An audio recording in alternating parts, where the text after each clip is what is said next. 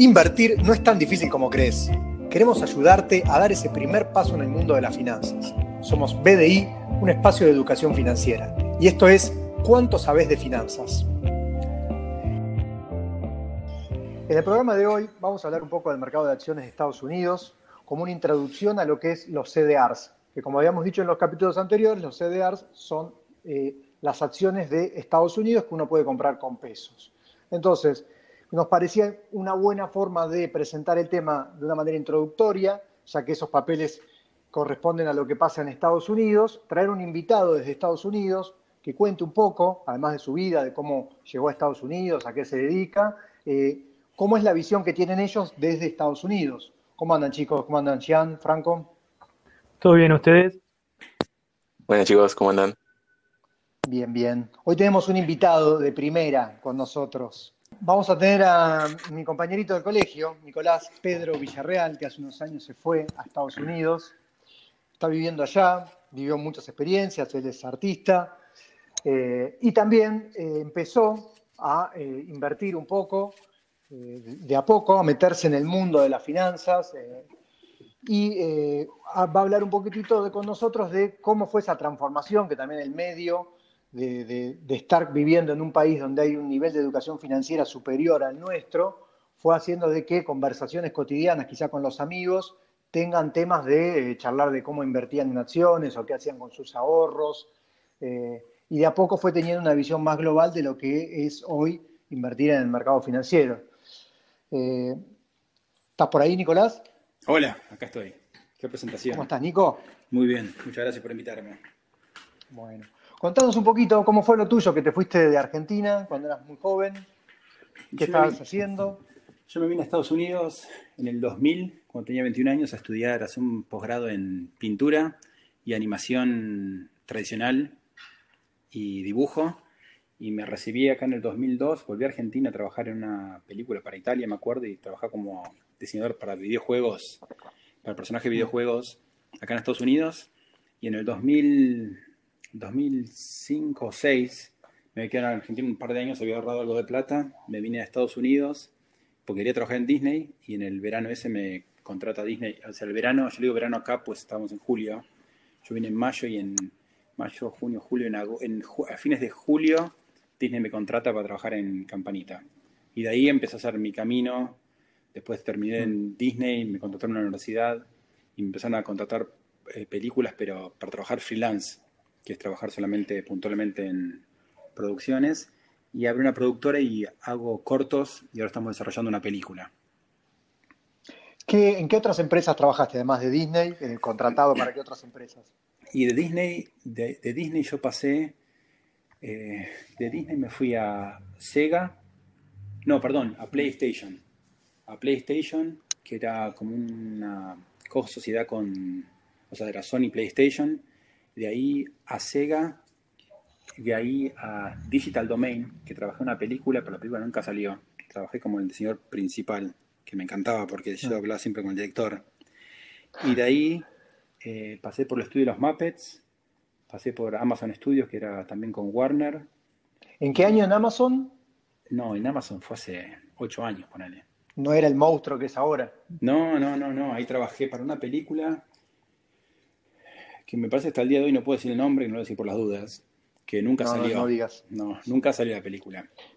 Y de ahí después estuve mucho tiempo trabajando, como yo trabajo con mis propios cortos, eh, y en la facultad eso me dio la, yo le llamo el lujo de la opción de poder elegir qué proyectos trabajar. Entonces, trabajaba en cortos y había un proyecto que me gustaba, entraba en ese, en ese proyecto, en ese trabajo, y después seguía haciendo mis cosas. Y después de ahí eh, pasé a... Hay un par de estudios que no me acuerdo, pero ahora estoy en Real Effects. Real Effects es el estudio que hizo... Em, no, me sale la película, el nombre de la película. Ugly Dogs, perdón. Y contanos un poquito cómo fue esa transición de decir, bueno, salgo de La Plata, Argentina, llego a Disney, una mega empresa, ¿Cómo fue el choque también un poco con tus compañeros de trabajo, con la forma de, cómo te pagaban, si te pagaban con acciones, con sueldo? ¿Cómo fue un poco eso? Y eso yo, o sea, yo siempre desde el secundario quería trabajar en Disney. siempre me gustó la animación, no entendía qué era cuando era chico. Sabía que eran dibujos, pero no entendía. Eran dibujos, pero ¿cómo los hacías? Y en el secundario eh, empecé a interesar más y me decidí que quería trabajar en, quería ser animador y trabajar en Disney. Y con mi familia fuimos a Disney, a Disney World, y hablé con un animador al final de uno de los juegos. Y me contó, tenés que estudiar arte, pintura, dibujo mucho. Y después andá a estas universidades, donde ahí me refirieron a la, a la Universidad de San Francisco. Que esto fue, estamos hablando en el 2000. O sea que era muy diferente, era muy diferente la economía argentina con lo que es ahora, en el 2000. Y cuando ¿Vos cómo? Sí, sí, sí, No, te decía, cuando, cuando me recibí, pasaron un par de años, pero yo estaba muy acostumbrado a. Me había acostumbrado mucho al, a, la, a, la, cultura de. San Francisco es una cultura muy abierta. Es mm. eh, muy cosmopolita la ciudad. Entonces no me, no me fue difícil integrarme. Como yo en la facultad estaba dibujando, venía trabajando dos horas por día. Cuando entré en Disney, el cambio no fue tan, tan eh, abrupto, pues yo tenía la, disciplina para seguirlo. Lo que sí lo que vos preguntabas era que a, mí en ese momento no me ofrecieron eso porque no, no podían, porque yo estaba con una visa que me la estaban tramitando pero es muy común las empresas que me han ofrecido en otras empresas, cuando te ofrecen el sueldo, te ofrecen el sueldo más, el sueldo es X, más un porcentaje, un número de acciones de la empresa. Sí. Y vos la podés, la voz, yo me acuerdo, un trabajo me ofrecieron, eh, era el sueldo anual más un porcentaje de las acciones que solamente las podías eh, liquidar, me parece que a los cuatro años. Está bien, como un incentivo para que te pongas la camiseta de la empresa. Claro, que a la empresa le va bien, a vos te va bien con tus acciones. Claro, me parece bárbaro. Yo en ese momento no tomé ese trabajo porque eh, no me interesaba mucho lo que estaban haciendo, pero era, era muy buena oferta y, que te ofrezcan acciones también influye porque era como que todo el equipo va hacia adelante con, porque tienen todos un incentivo. Claro. Y contanos un poquito vos ahí, después de Disney, ¿cuándo fue que empezaste con los cortos tuyos? Que, estuviste con, también lo presentaste en un montón de lugares, contanos un poco de eso. Y los cortos, empecé con los cortos en, yo salí de Disney en el 2008 o 2009 y inmediatamente empecé a hacer, empecé a hacer mis cortos. Empecé con posterizado, lo terminé en el 2000, empecé en 2000, al final en 2009, lo terminé en 2012 2012, al final empecé con Nieta, lo terminé en 2013 Nieta. En el 2015 empecé con la Casa de Colores, que la terminé en 2017. En el 2018 mm. empecé con On Off, que lo terminamos en febrero y está en festivales. Y el año pasado filmamos uno con actores, que es un cambio radical, filmar con actores que hacer animación. El mismo corto al mismo tiempo, en animación estuve 17 meses y con actores estuvimos un mes nada más. Claro. Es increíble. ¿Y dónde los presentas? ¿Qué festivales los estuviste presentando? ¿Premios? Y tenemos varios, una lista de festivales que, más o menos van con el estilo de los cortos que dirijo yo, porque los festivales, depende a qué festival mandás, los festivales tienen diferentes, eh, ¿cómo se dice? Eh, no opciones, pero sino que van por categorías. claro, categorías y y tiene un estilo, un estilo del festival. Hay muchos festivales que son, el último corto que hice con actores es de, terror, y ese corto en los festivales que mando animación nunca entraría, y viceversa con cortos de animación. Pero hay un montón, ahora entramos con On, On y Off, que se llama mi nuevo corto, entramos en el Festival de Los Ángeles que se llama LA Shorts, que es un festival mm. importantísimo que está eh, patrocinado por los Oscars. Ah, bien. ¿Y, con, cuál, con, cuál había estado en Canes de los cortos tuyos? Eh, pasteurizado y nieta. Me mostraron una pequeña sala de Canes, muy chiquitita. Ah, bien, bien. Bueno, y contanos un poquitito eh, cómo es pasar de vivir en Argentina con pesos, inflación, el riesgo de que suba el dólar, a de repente estar en un país donde vos te dan un sueldo que es no va perdiendo el valor durante todo el año, vos podés organizarte, no tenés que estar pendiente de otras cosas, cómo se pactan los salarios allá, si es que hay, eh, hay inflación, ¿Se ve algún riesgo de, pérdida de poder adquisitivo por la inflación? ¿Cómo es un poquito allá? Algo que me llamó la atención, perdón que me meta, era que comentaste que las ofertas son de sueldos anuales. Claro, acá, acá se, claro, acá se, acá cuando negocias el sueldo no te dicen por mes, te dicen por año. Mm. Y lo que tenés que tener en cuenta, que yo me di cuenta a las patadas, como dicen, es que el, sueldo anual que te dicen, después la parte de impuestos es altísima acá en Estados Unidos. Y vos me decías, ¿cómo fue el cambio, cómo fue el cambio de Argentina a Estados Unidos? Lo que pasa es que cuando yo vine con 21 años, o sea, yo ah. recién estaba recibido, no, no tenía mucha información de, de, o sea, de sueldo yo no tenía ni idea, de impuestos no tenía ni idea, estando acá en la facultad no tenía ni idea de esas cosas. Ah. Y fui aprendiendo cuando empecé a trabajar, medio, medio trabajaba freelance, eh, en Disney aprendí bastante y después cuando la facultad, me acuerdo, me contrata, yo estaba acostumbrado a trabajar freelance, que freelance es proyecto a proyecto, y cuando yo estaba en Estados Unidos fue la parte de las Tierras Gemelas, estaba preocupado por cómo hacía para pagar el próximo mes. Y me acuerdo estaba en, en Navidad, vuelvo a Argentina para Navidad, y estaba, ya me había contratado la facultad, pero yo no estaba dando clases. Y el, el, contrato es de 52 semanas que te hacen. Y yo estaba preocupado porque pensé que en enero, como no estaba trabajando, no me, no me iban a pagar. Y vi que me entró el sueldo y no, me, parecía, eh, me parecía mágico. Que yo estaba, no podía, no, podía, no podía creerlo. No podía creerlo que estaba en Argentina y me estaban pagando. O sea, pues yo trabajaba, obviamente, no desde allá, pero claro. me parecía increíble. No tener, que preocuparme por, no tener que preocuparme por el próximo mes, me parecía increíble.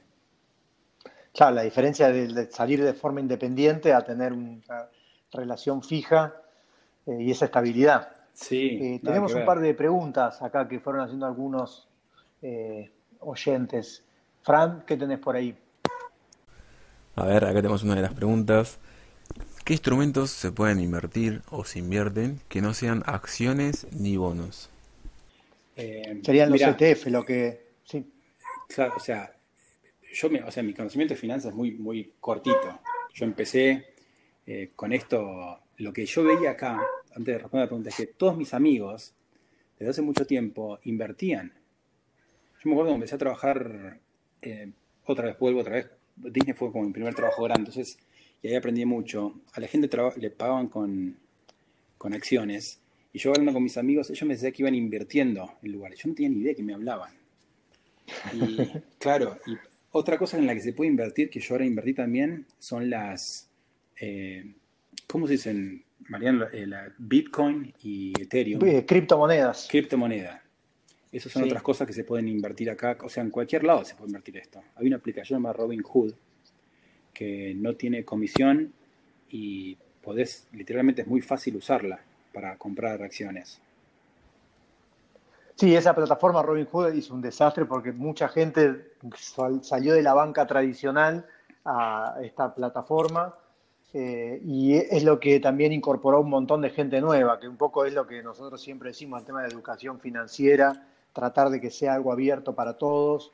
Eh, y lo que a vos te llevó eh, esas conversaciones con tus amigos, de que te iban diciendo, es lo que nosotros queremos que en Argentina la gente trate de instruirse un poquitito, conozca que hay otros instrumentos, que hay otras alternativas. Por ejemplo, el plazo fijo. En Estados Unidos el plazo fijo no ni existe. ¿Vos escuchaste hablar alguna vez del plazo fijo? Yo no, pero tampoco soy muy buena referencia. pero, por ejemplo, de lo que preguntaban acá eh, los chicos estos de alternativas de inversión a las acciones, como decías, criptomonedas, también están los ETFs. Vos tenés una historia con un, médico tuyo que te recomendaba ETFs. Claro, fui, eh, hace, hace un, mes, eh, no importa, me lastimé la espalda y fui al, doctor y terminamos hablando de en la mesa, en la camilla, tenía un, viste, te pone un papel, los doctores en la camilla. Bueno, sacó una lapicera y me empezó a hablar de una, de una acción, me dijo, tenés que comprar acción, y me empezó a contar esta acción que se llama TQQQ, que está separada, y yo entendía, entendía porque el doctor es chino, me, me hablaba, está en inglés, me hacía como símbolos chinos, dibujos, y decía que no la compré en ese momento, la compré después, pero cuando me contó de esta, de esta, de esta eh, ETF, eh, TQQQ estaba en 108 la acción. Y hoy están, me parece que hoy me fijé, estaban 140, 146, 141. 141. Y yo compré, yo compré tendría que comprar en 108, ¿viste? pero a veces no te das cuenta. Eh, me decía, yo lo vengo siguiendo, está subiendo mucho, pero como había tanta información, y yo venía tratando de invertir en otras cosas, y terminé comprando, o sea, no en 120 y pico, pero 120 por ahí. Bueno, agarraste toda la subida de las tecnológicas, porque ese ETF justo lo que hace es replica el Nasdaq, el índice Nasdaq, pero apalancado por tres. Entonces, si el índice Nasdaq sube un 3%, a vos te sube ese ETF un 9%. El riesgo es que a la baja también está apalancado. Entonces, cuando baja, te baja también multiplicado por 3. Claro, lo que me dijo el miso, me hizo, me hizo eso que decís vos, me puso TQQQ y me hizo tres flechas, que me puso cada una de las... Yo trataba de entender, pensé que me había dado una... Eh, ¿Cómo ya me puso una inyección de tramadol, que es un fuertísimo. Estaba tratando de concentrarme al mango en lo que está diciendo, me acordé el nombre. eh, contanos cómo es allá el sistema jubilatorio, que podés optar más o menos en los fondos que van a tu jubilación, a qué perfil tuyo que querés, qué porcentajes querés tener. Contanos un poquito cómo es eso, qué opciones hay. Claro, acá hay el, fondo de jubilación se llama 401k, eh, que es 401k. Y es muy bueno aportar eso porque te, aportás, un, eh, me parece que lo máximo que podés, me parece, es 15%. Y eso es, antes es sobre el, el, bruto y no el neto. Claro, no, te, no pagas impuestos sobre eso. Claro, exactamente. Que lo que me costó entender que era bruto y, neto lo te puedes imaginar. Bueno, este año hice un curso avanzado de finanzas, a las patadas. Y, y va, todo eso va a una, a una ETF también, que no podés elegirla, pero podés cambiar los porcentajes de dónde querés invertir. Y eso es bastante seguro. Yo tengo eso hace 4, 5, 6 años, más o menos. A mí me llama mucho la atención cómo fue la transición esa de pasar de una cultura que capaz no se habla mucho de inversión a pasar a una cultura donde pues, estás hablando con un doctor o con un grupo de amigos y hablar de inversión es lo más común. ¿Cómo fue esa, esa transición? Claro, o sea, eso, eso me pasó hace 3, 4 meses. Y yo ya, estoy bastante acostumbrado a la cultura acá. Eh, pero yo me acuerdo, un ejemplo, hace cuatro semanas fuimos al cumpleaños de un amigo, todos con distanciamiento social, y están hablando de acciones. Y son todos artistas. Y están hablando, no, pues acá, no sé qué. Y yo esa conversación, a menos que haya tenido con vos, Mariano o, Manuel, no la tuve con nadie allá. Y, eran conversaciones recurrentes que yo veía que algunos tenían, y yo nunca me, incluía porque no me interesaba, tampoco entendía qué era. Sí, sí, hay un abismo en educación financiera, que es lo que cuando empezamos las charlas siempre decimos, es el 85% de educación financiera en Estados Unidos y el 2% en Argentina. Eh, que eso también a vos por ahí, el, vivir allá, el contexto hizo de que vos te adaptes y tengas que incorporar conocimientos que, te ayudan a tu futuro también. ¿Vos, sí. tenés alguna otra pregunta? No, eh, por ahí el tema de inflación, que, acá está muy, muy resonante, y bueno, a ver cómo es allá, si, si bueno, si tienen inflación, no, cómo la manejan. Y acá, eh, la, la, inflación, eh, yo me guío por los, los, sueldos, casi siempre los, cuando dan un, un aumento, se baja la inflación y hasta ahora los aumentos son del 3%, que es la inflación.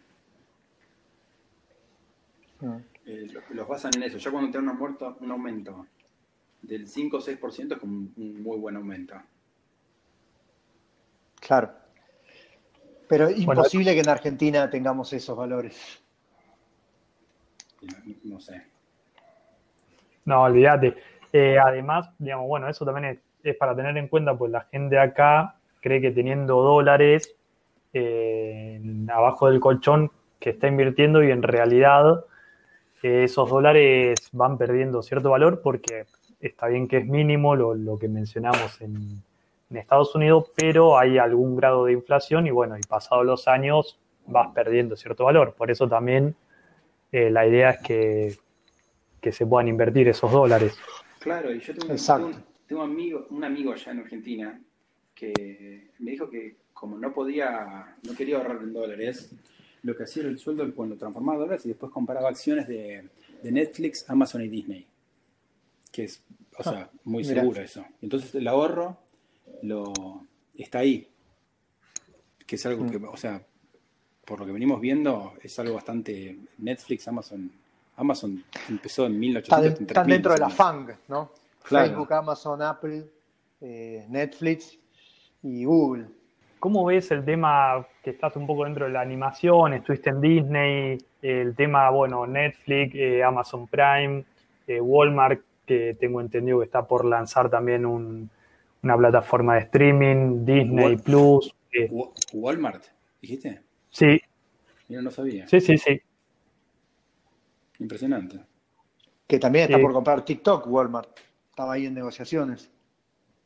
Claro, o sea, se, está metiendo en el mundo tecnológico. ¿Cómo, cómo ves un poco eso? ¿Crees que, sigue teniendo tela para cortar? Que, ya está. que ya se termina? ¿Cómo, ¿Cómo, lo ves un poco? Vos por ahí, un, poco más del lado de adentro. Sí, o sea, yo te puedo contar, no, no sé si no, o sea, yo personalmente no, creo que se termine. Netflix ahora tiene una, un poder adquisitivo muy grande y está contratando un montón de artistas para hacer series de animación. Y sé que mm. hay estudios que, o sea, que a, nosotros nos viene bien, yo digo a nosotros, me pongo en el grupo de todos los que diseñamos y también a mis alumnos les digo, porque como abre tanto, está eh, ofreciendo muchísimos puestos de trabajo. Si está abriendo puestos de trabajo que antes estaban muy cerrados en otras empresas como Disney, como Pixar, Blue Sky, Illumination, Riot, Valve, todos esos estudios, que ahora se abrieron y abrieron mucho más el mercado. Eh, Pero eso también es parte de un cambio cultural, porque que ya la televisión abierta se deja de ver mucho, se deja de ver el cable y uno ve cuando quiere, Netflix, Amazon, no sé en Estados Unidos si es tan así o sigue teniendo espacio en la televisión de cable. ¿Cómo es allá? Y yo el cable lo tengo solamente, nunca, nunca eh, veo el cable yo. Solamente lo tengo porque tenés el cable con, el, con internet, viene junto. Nada más que por mm. eso. Pero si no tengo, eh, sí, Netflix, Amazon, Disney Plus, HBO, eh, esas las tengo y veo series ahí y películas. Pero el futuro va por el lado ese, como vos decís, de la animación, se va a abrir un poco más a estas. No, eh, seguro. A estas, Sí, seguro. Y ahora, no solamente Walmart, que no sabía, pero también NBC va a sacar una plataforma que se llama Peacock. NBC es la, el canal de televisión que hizo Seinfeld, para tener una idea. Bueno, a ver, otra consulta. Eh, con respecto, si alguien en Argentina quisiera arrancar a invertir, ¿Qué le recomendarías? Que hable con alguien que sepa. Es lo que hice yo. Por eso hablé con, hablé con Mariana, hablé con mi viejo, hablé con. Tenemos otro amigo que se llama Juan Manuel Vázquez y otro también, otro que se llama Ramón Justiniano, y hablé con ellos y yo siempre hablaba con ellos, no entendía de qué hablaban. Nada entendía, ¿eh? Y hoy hablando con Mariano, entro en, en, las inversiones que tengo y sé lo que son las velas de las velas, cuando abre, cuando cierra, eh, los porcentajes. Yo sí, esto hace ocho meses no tenía ni idea, pero cuando pasó esto en marzo, eh, empecé a hablar con ellos y me dijeron que era una oportunidad para invertir y dije, bueno, si es un momento, que sea ahora y que sea lo que Sí, yo siempre digo que hablamos de igual a igual, entendés todo. Hasta hiciste un curso de, te pasé de análisis técnico, te pasé unos cursos. Lo leí, leí todo, lo vi, en la cuarentena. Así que.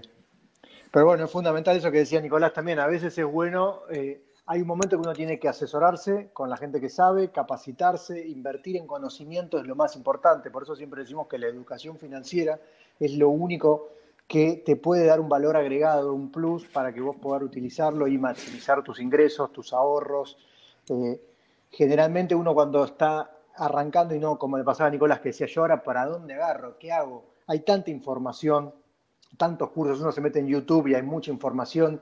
El tema es que eh, si uno no tiene un orden y alguien que le vaya explicando, como hacemos nosotros en BDI, con el propósito de los manuales, del podcast, que vayamos tratando de llevarlo de a poco, instruyéndolo, eh, es muy difícil solo aprender. Eh, por eso siempre está bueno ir con alguien que sabe, buscar recomendaciones. Eh, nosotros tenemos en BDI además del manual que vamos haciendo, de este podcast, vamos haciendo charlas todas las semanas y ahora a partir de la semana que viene vamos a arrancar los, los lunes con un Zoom, chicos, ¿o no? ¿Cómo es eso? Exacto, los lunes vamos a estar a las cinco y media haciendo una reunión de actualización de la semana, de ver qué, qué va a pasar, cómo viene el mundo de las finanzas.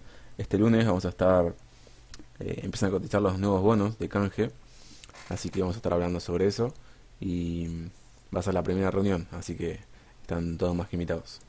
Hay una recomendación que les puedo dar, que hay una persona en Estados Unidos llama Jim Kramer, eh, con C, Kramer, Jim Kramer, que tiene un programa que se llama Mad Money y habla mucho de acciones, es un profesional de acciones y ¿cómo se llama? Y da una lista de lo que las como y viene viene hablando de eso hace un montón, es un programa muy popular acá. Y yo lo voy siguiendo y hay acciones que tira, que he invertido, que fueron subiendo.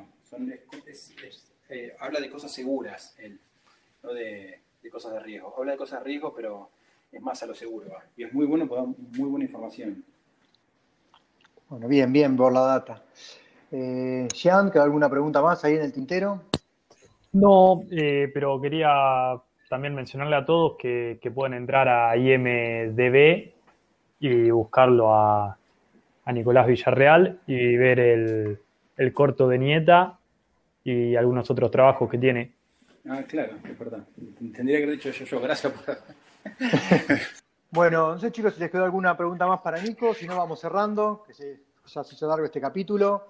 Eh, la idea de hoy era contarles un poco cómo era lo que pasa en Estados Unidos para como una introducción para el próximo capítulo entrar a hablar de los CDRs, que los CDRs son instrumentos que son certificados de participación de acciones del exterior, que uno con pesos puede comprar una acción del exterior, que en realidad es una partecita, porque hay ratios de conversión. Eso ya lo vamos a ver más adelante, pero es una herramienta para cubrirse del dólar y para tratar de eh, aprovechar este crecimiento que están teniendo todas las empresas tecnológicas de afuera. Si no les parece que quedó nada para agregar, nos vamos despidiendo y lo vemos la semana que viene.